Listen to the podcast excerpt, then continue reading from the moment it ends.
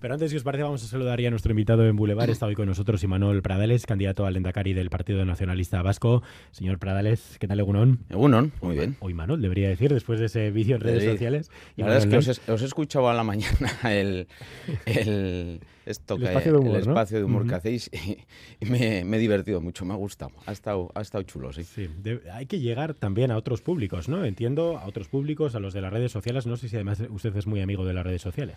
Bueno, yo había sido un usuario muy discreto de redes sociales, pero el mundo de la comunicación política también hoy eh, exige estar en, en, ese ámbito y estamos intentando, bueno, pues eh, hacer una campaña en redes, por decirlo de alguna manera, eh, para que se me conozca como persona, que creo que es eh, distinta, que es eh, más fresca y vamos a ver si funciona, ¿no? Pero sin perder de vista que tenemos que contarle a la sociedad vasca cuál es nuestro proyecto.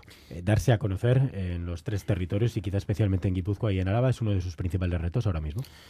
Bueno, la notoriedad eh, es un elemento importante también, ¿no? Desde el punto de vista de unas eh, elecciones. Y obviamente eso está ahí. Pero sí, yo he tenido responsabilidades eh, públicas en Vizcaya fundamentalmente aunque conozco muy bien Guipúzcoa porque durante muchos años me tocó también trabajar allí en el campus de Donosti de la Universidad de, Deusto y luego andar por el mundo empresarial guipuzcoano, pero es verdad que, aunque yo quizás conozco Guipúzcoa, creo que bastante bien, eh, Guipúzcoa me conoce poco a mí y, y, Araba también, y es un esfuerzo que tenemos que hacer de, de conocimiento y de bueno, mm, que de alguna forma también lleguen los mensajes que queremos trasladar al conjunto de la ciudadanía vasca en los tres territorios históricos. Mm, enseguida vamos a conocerlo mejor, aunque enseguida también le preguntaré por su etapa como contertulio de este Boulevard. Para muchos de nuestros oyentes seguro que su voz se hace, se hace más, que, más que conocida, pero antes eh, quiero ir al grano del ITV Focus porque esta mañana estamos ofreciendo esa primera encuesta publicada eh, desde que además usted es candidato, que es este ITV Focus, en el que eh, queda claro que el PNV gana las elecciones, sí, pero también que pierde entre tres y cuatro escaños, que H. Bildu gana cuatro, recorta distancias. ¿Cómo valora esta encuesta? Que esta pregunta se la hagas un sociólogo siempre le gusta, ¿no? Bueno, vamos a ver. Eh, yo creo que una encuesta, eh, lo primero es un reflejo de una fotografía estática de un momento determinado. ¿no? Y cuando uno hace una encuesta electoral, eh, tiene que ser consciente de en qué momento se ha hecho. Aquí el trabajo de campo, es decir, las llamadas se hicieron la semana pasada, por lo que he podido ver, hasta, el lunes, hasta este hasta este lunes, eh, y por lo tanto eso significa que fundamentalmente hemos preguntado a la sociedad vasca en un momento determinado, en donde, por ejemplo, en nuestro caso, ni siquiera yo había sido todavía eh, elegido y ratificado por la Asamblea Nacional como el candidato oficial del Partido Nacionalista Vasco al Endacari. ¿no? Y ese es un elemento que no se puede perder de vista porque había ya eh, otros eh, candidatos que habían lanzado ya la campaña, o pre-campaña, mejor dicho, hace algún tiempo. Un segundo elemento que a mí me parece importante. Eh, la encuesta ratifica que la confianza de la sociedad vasca sigue estando depositada en el Partido Nacionalista Vasco como primer partido para gobernar este país. Y creo que eso es algo que para nosotros es sin duda positivo.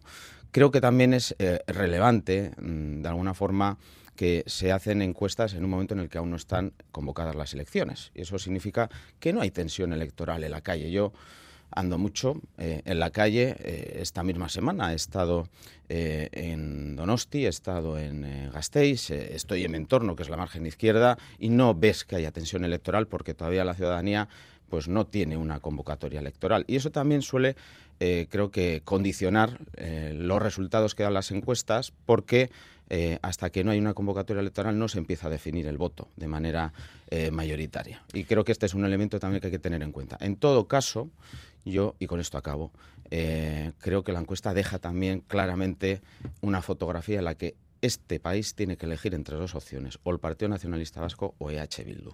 Y creo que eso es un elemento también eh, importante que podemos concluir de, la encuesta. Y lo que se puede concluir de la encuesta y también de las últimas citas electorales es que la tendencia de EH Bildu es, alcista, hasta ahora la del PNV eh, es abajo. ¿Le preocupa un posible sorpaso de EH Bildu al Partido Nacionalista Vasco? Yo creo que eh, fundamentalmente lo que tenemos que lograr eh, quienes nos dedicamos a, la labor política es que cuando haya eh, una cita electoral, y vamos a tener una cita electoral próximamente, haya una participación muy importante. Necesitamos participación en la sociedad vasca. Yo creo que si algo ha caracterizado pues algunas de las últimas citas electorales es la baja participación. Y a mí me gustaría que la participación sea muy elevada porque es el mejor reflejo de lo que la sociedad opina en ese momento desde el punto de vista político y electoral. Yo creo que es el elemento clave que tenemos que activar, que la gente vaya a votar cuando se convoque las elecciones y vote lo que estime que es lo más oportuno. ¿no? Eh, ¿Usted es partidario de que gobierne la lista más votada? Bueno, lo he venido explicando estos días ¿no? en otros medios de comunicación. Yo creo que eh, estamos primero ante una democracia parlamentaria y no lo podemos eh, olvidar en ningún caso. Y luego esa bueno eh, posición que ha mostrado EH Bildu creo que obedece primero a un tacticismo político electoral claro, porque eh, yo creo que no estamos en tiempos todavía de hablar de esas cuestiones. Para mí es mucho más relevante, mucho más importante, primero que cada uno de los partidos políticos le propongamos a la sociedad vasca cuáles son nuestras propuestas cuál es nuestro modelo de país. Eh, lo he dicho también, eh, en estos momentos yo estoy centrado en escuchar sugerencias, ideas, elementos que enriquezcan la propuesta que queremos hacerlo a la sociedad vasca desde el Partido Nacionalista Vasco. Incluso eh, creo que todavía, en la medida en la que no están convocadas las elecciones, se está poniendo el carro antes que los bueyes cuando se hacen ese tipo de declaraciones. Por lo tanto, en primer lugar, propuesta a la sociedad vasca. En segundo lugar, que se pronuncie la sociedad vasca. Creo que eh, eso es importante. Y a partir de ahí hablaremos de gobernabilidad y hablaremos de coaliciones, de pactos, de acuerdos, de lo que corresponda. Pero siempre teniendo en cuenta que lo relevante aquí es el modelo con el que cada uno le hacemos una oferta a este país y ver luego si los modelos son compatibles o incompatibles. Porque para mí lo importante no es el con quién, sino el para qué. Eh, lo cierto es que, claro, si las elecciones, como bien dice, son parlamentarias, entiendo que no está de acuerdo en que vote la lista más votada. Será quien consiga más apoyos en el Parlamento. Pero es que sí. O, eh, podría ser que usted en un momento decidiera que, sí, apostar porque gobierna la lista más votada. Pero vamos a ver, pero si hubiéramos aplicado ese mismo criterio, yo creo que falta seriedad en el planteamiento, sinceramente se lo digo. Si hubiéramos aplicado ese criterio, en España hoy gobernaría Feijó.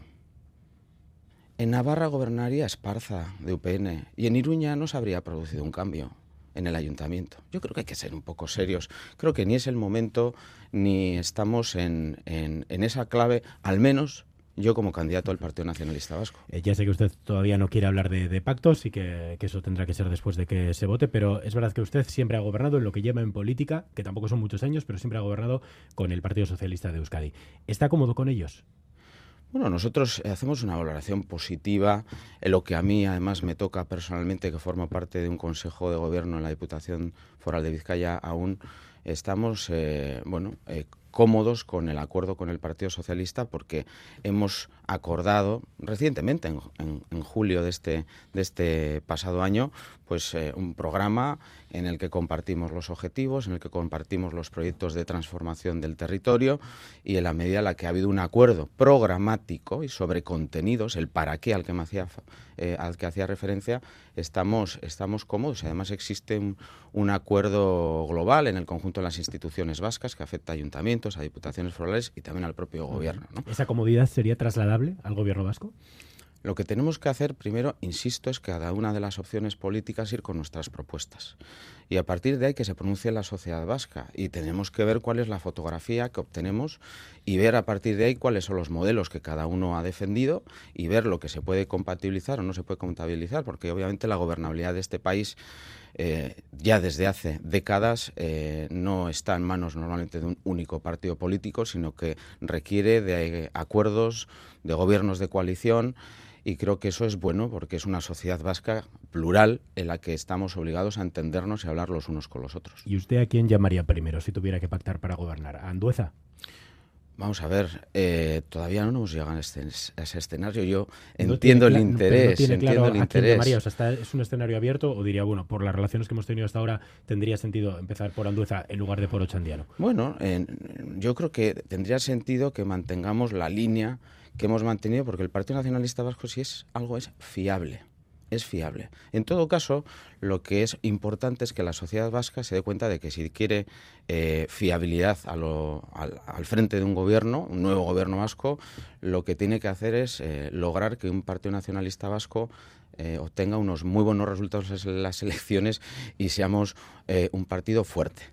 Ha dicho, tendría sentido que, mantuviéramos la, línea, ¿no? que, que siguiera esa línea que hemos mantenido, que por tanto entiendo que es la opción del PNVPS, que es una opción que... Es la opción que hoy tenemos en el país. Em, sobre Ochandiano, lo primero, ¿qué le parece que se haya presentado por, por Álava? Bueno, primero respeto por lo que deciden otros partidos políticos, pero sorpresa. Ayer me llevé una gran sorpresa porque fui muy sincero las razones que él eh, dio públicamente en otro medio de comunicación a la tarde en las que básicamente lo que vino a decir es que obedecía esa decisión a mero cálculo electoral. Y la verdad es que me sorprendió la sinceridad del señor Echandiano, ¿no? No vi en él que hubiera una bueno, defensa del propósito en relación con Araba, los intereses de los alaveses y las alavesas, no. Yo, fue muy sincero y es de agradecer la sinceridad, la verdad. Eh, básicamente vino a, darnos a entender que como obtener un escaño por Araba es eh, más sencillo y más barato que por Guipúzcoa o por Araba o por Vizcaya, perdón, pues eh, era lo que tenía que hacer. Pues oye, es legítimo, respeto absoluto y de agradecer la sinceridad de esa aritmética y esa renta electoral. diría que es populista y H. Bildu. Se lo pregunto porque en su acto de presentación eh, dijo literalmente, pidió huir de los populismos de izquierdas y de derechas. Eh, los de derechas ya, ya sé cuáles son, pero ¿a quién se refiere como populismo de izquierdas? Yo, eh, cuando hablo de los populismos, hablo de esos mensajes que a veces escuchamos con cierta facilidad por parte de representantes políticos, en donde bueno, se da a entender a la sociedad vasca que todo es posible que todo es posible sin esfuerzo y sin trabajo, que los recursos son infinitos, que a veces eh, no se hacen las cosas porque no se quiere. Yo creo que hay que ser más serios en política. Cuando uno ha tenido responsabilidades de gestión pública, y ha sido mi caso estos últimos 12 años, pues uno se da cuenta de que, bueno, pues eh, a veces uno no puede hacer todo lo que quiere hacer, ni cómo lo quiere hacer, porque primero hay que priorizar, los recursos no son infinitos, eh, el dinero no sale de un sótano de una hacienda foral y que este país fundamentalmente se ha construido en las últimas décadas gracias a que ha habido un esfuerzo y un trabajo compartido y colectivo de miles de personas bajo el liderazgo del Partido Nacionalista Vasco, a quien le ha tocado ocupar responsabilidades en el gobierno vasco, eh, fundamentalmente, junto con otros partidos también, y que a la ciudadanía eh, hay que hablarle con sinceridad y a veces decirle que no todo es posible o que eh, las vías son otras. ¿no? Yo utilizaba una metáfora del deporte. Me sorprende que cuando hay un deportista, un equipo que consigue ¿no? Un éxito deportivo, normalmente cuando le preguntamos eh, siempre dicen las mismas cosas. ¿no?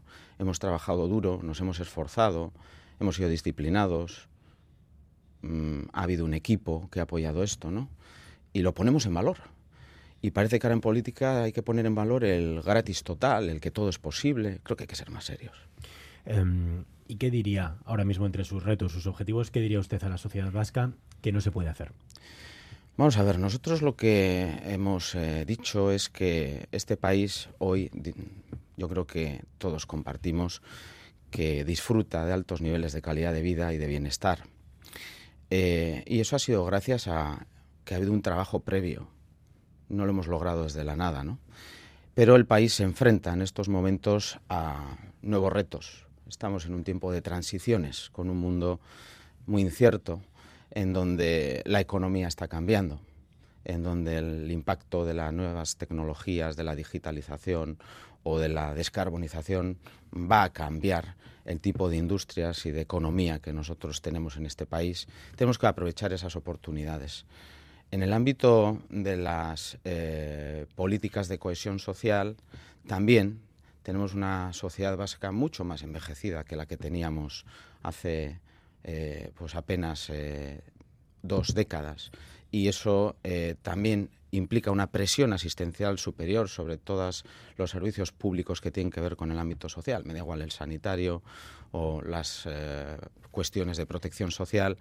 Y por lo tanto, estamos en un momento en el que este país tiene que volver a acertar y yo lo que expuse el día pasado en Durango es eh, una nueva Euskadi del bienestar fiable y global. Con esas tres palabras pretendía eh, poner el foco sobre tres elementos que para mí son importantes de cara al futuro de este país.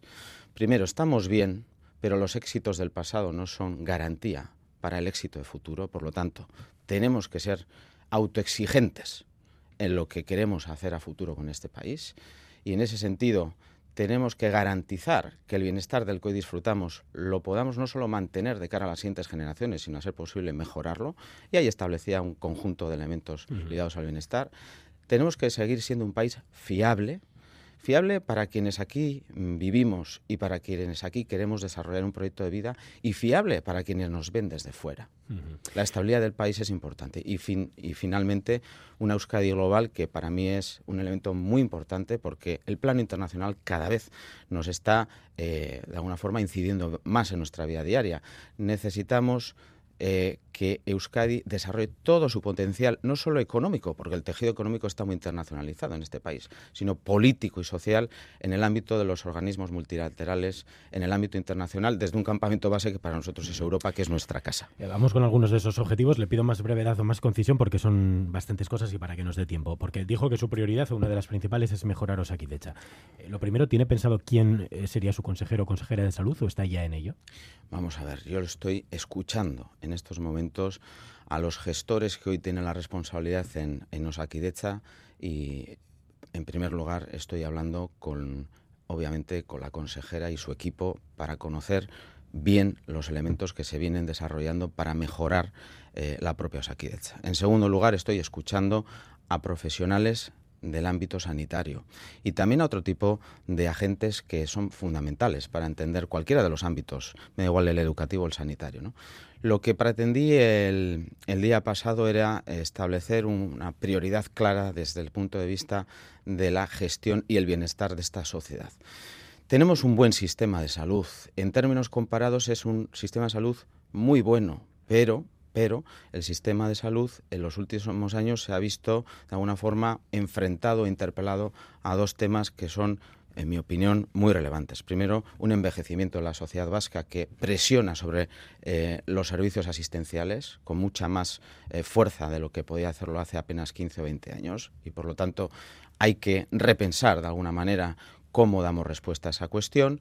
Y, por otro lado, una pandemia que ha eh, bueno, afectado a todos los sistemas sanitarios del mundo, a todos. Y nosotros no nos hemos librado. Resistimos, resistimos, pero no nos hemos librado de algunas heridas que han quedado, que han quedado y que hay que eh, ir curándolas.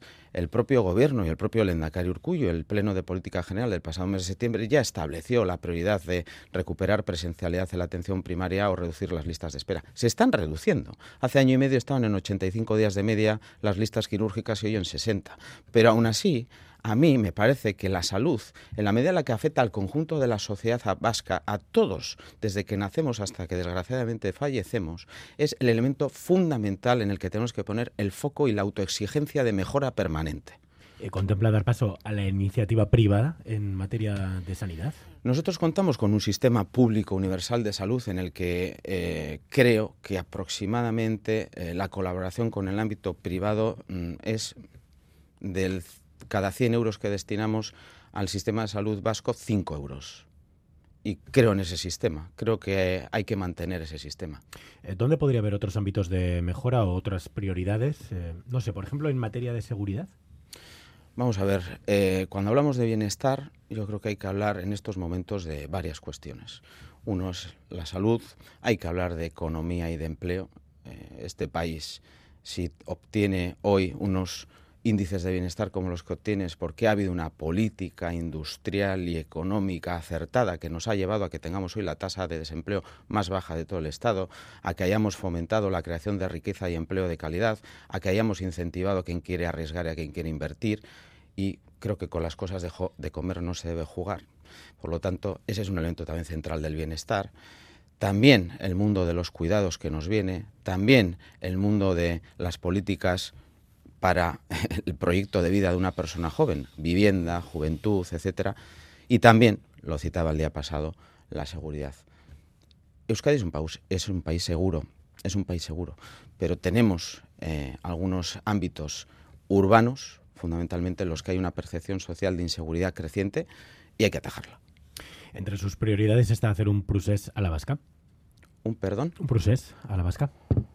Vamos a ver, nosotros eh, yo creo que hemos demostrado hasta la fecha una trayectoria de construcción de país desde la palanca del autogobierno que nos ha dado unos magníficos resultados.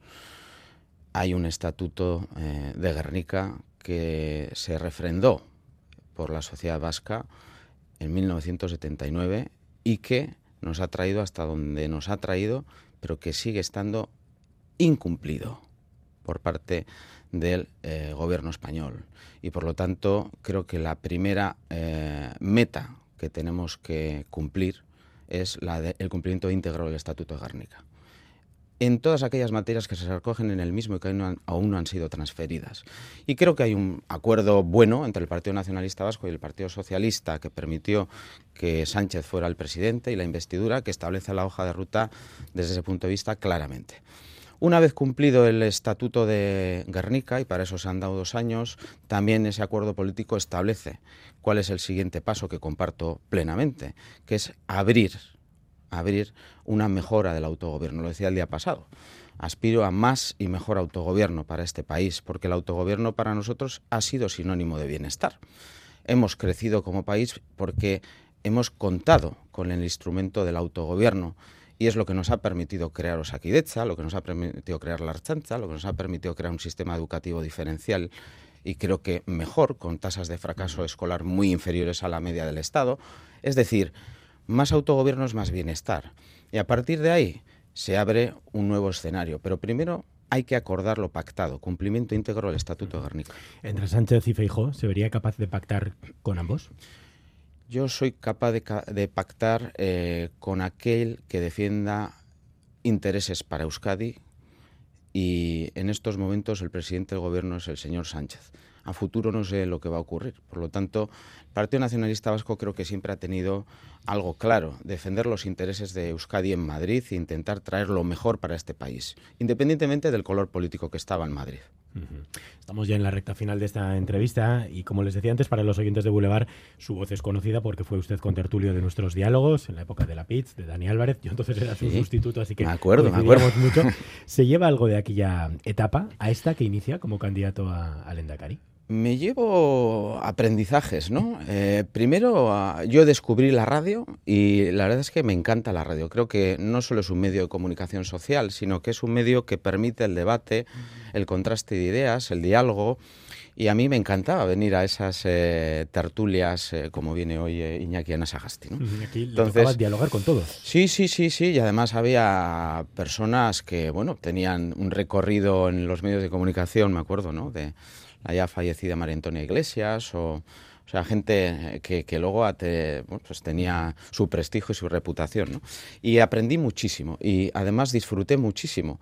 Y por lo tanto es el medio al que más cómodo y más eh, contento vengo, porque me encanta eh, la radio. Imagino en aquellos momentos que, que, acabaría siendo candidato al Endacari. Jamás, jamás, no lo, no, no, lo pensé jamás. Oiga, hemos recordado eh, muchas veces que Íñigo Urcullo fue su, su Maisu. ¿Recuerda, señor Pradeles, qué asignaturas le dio o qué notas le puso Urcuyo? Nos daba, eh, nos daba en, cuarto y quinto de EGB, fíjate ya eh, el tiempo que ha pasado. Eh, y era, era un, en aquel momento era el Icasol, era un maisu que nos daba de todo, no, no, no estaba especializado. Nos daba de Natur Ciencia, Guisarte Ciencia, que era, era en euskera, nos daba un poco de todo, historia, era el modelo de la época. Luego eso se modificaba ya a partir de sexto EGB y empezaban a, a, existir especialistas. ¿no? ¿Le aprobaba? ¿Le aprobaba? Sí, bueno, yo no, no tuve eh, unas notas excelentes, eh, ¿no? Pero, pero la verdad es que tengo por ahí ¿eh? las calificaciones y, bueno, pues era un, un buen alumno. ¿Qué le parece que digan por ahí que, que usted es como Urcuyu, pero en joven? Bueno, yo creo que eso implica que la gente no me conoce de verdad, ¿no? Yo creo que somos una generación distinta, cada uno tiene su estilo. Obviamente compartimos los principios y los retos de este país y pertenecemos al mismo eh, partido político y a la misma cultura política, pero las miradas eh, desde generaciones distintas son distintas. Entendemos eh, quizás o leemos eh, a la sociedad de una manera un poco diferente, precisamente porque generacionalmente somos distintos. ¿Le ha dado algún consejo? ¿Ha hablado recientemente con, él? Hablo bastante yo con el Endacari, sí, porque tenemos una relación eh, pues de hace muchos años. ¿no? Bueno, yo creo que él me dio un consejo que fue público. y Manol, sé tú mismo. Y eso pretendo ser yo mismo. Una última cuestión. Em, ¿Qué va a hacer usted el domingo 21 de abril? Celebrar mi cumpleaños. ¿Cómo le gustaría celebrarlo? Pues como siempre, en familia, pasándolo bien, eh, tomando algo por el pueblo, yendo a comer. ¿Votando? No lo sé. Eso dependerá del, del Endacari, ¿no? que es a quien le corresponde. ¿Ganando eh, unas elecciones? Vamos a ver, el día que tengamos fecha electoral y se celebren, obviamente me gustaría ganar las elecciones. Pues veremos si es o no su regalo de cumpleaños. Y Manuel Pradela es candidato al Endacari del PNV. Es que ricasco. Es que ricasco, agur.